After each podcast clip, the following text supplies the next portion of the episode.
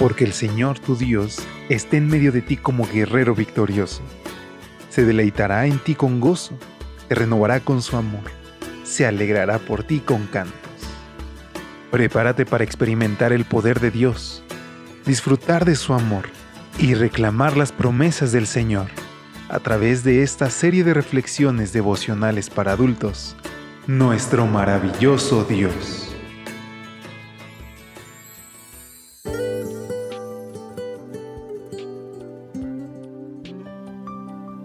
Hola, hola, muy buenos días. Qué gusto poder saludarte. Gracias por acompañarnos en una edición más de este tu espacio de lecturas devocionales para adultos, nuestro maravilloso Dios. Te saluda como cada mañana y con el gusto de siempre tu amigo Elías Gómez desde la Ciudad de México, quien te extiende una calurosa bienvenida a nombre de todo el equipo de Evangelike.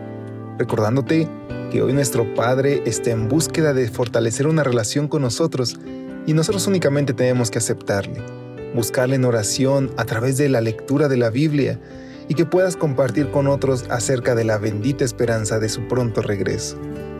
Es así que te pido que me acompañes a nuestra reflexión de hoy titulada El Supremo Alfarero.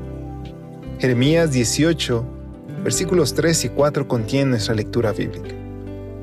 Yo me dirigí a la casa del alfarero, nos dice, y lo encontré trabajando sobre el torno la vasija de barro que él hacía se deshizo en su mano, así que él volvió a hacer otra vasija, tal y como él quería hacerla. Cuando Adelaide Pollard fue a la reunión de oración esa noche, su corazón no podía estar más triste. Había intentado sin éxito reunir fondos para ir como misionera al África. ¿Qué podría hacer ahora que su sueño se había hecho pedazos? Cuenta Kenneth Osbeck que la respuesta le llegó a Adelaide como menos lo imaginó, en la oración pública que elevó una anciana en la reunión de esa noche. En su ruego, la señora no pidió bienes materiales, ni tampoco ayuda para superar algún tipo de problema personal.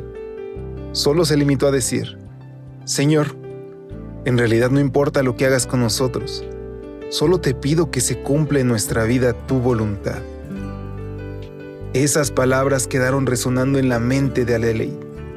Cuando regresó a su hogar, buscó en su Biblia el libro de Jeremías. Ahí leyó las palabras de nuestro texto de hoy. Yo me dirigí a la casa del alfarero y lo encontré trabajando sobre el torno. La vasija de barro que él hacía se deshizo en su mano, así que él volvió a hacer otra vasija, tal y como él quería hacerla.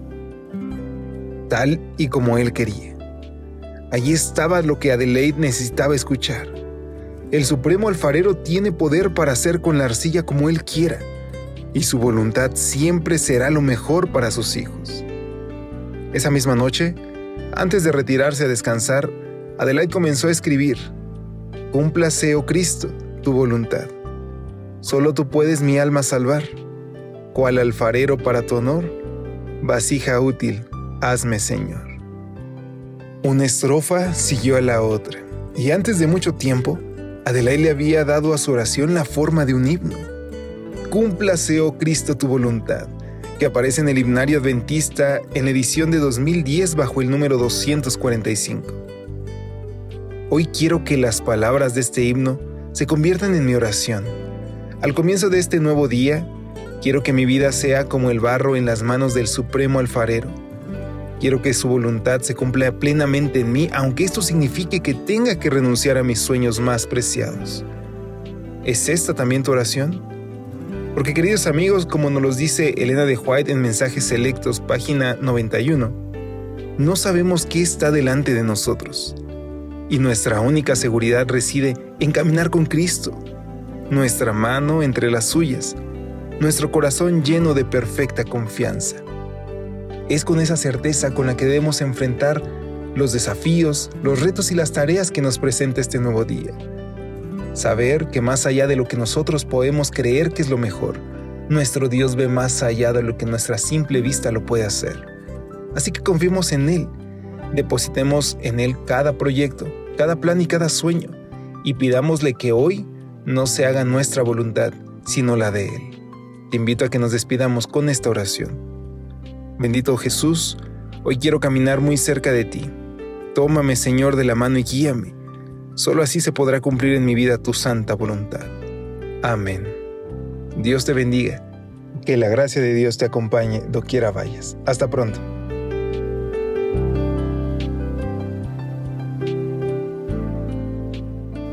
Gracias por acompañarnos. Te esperamos mañana.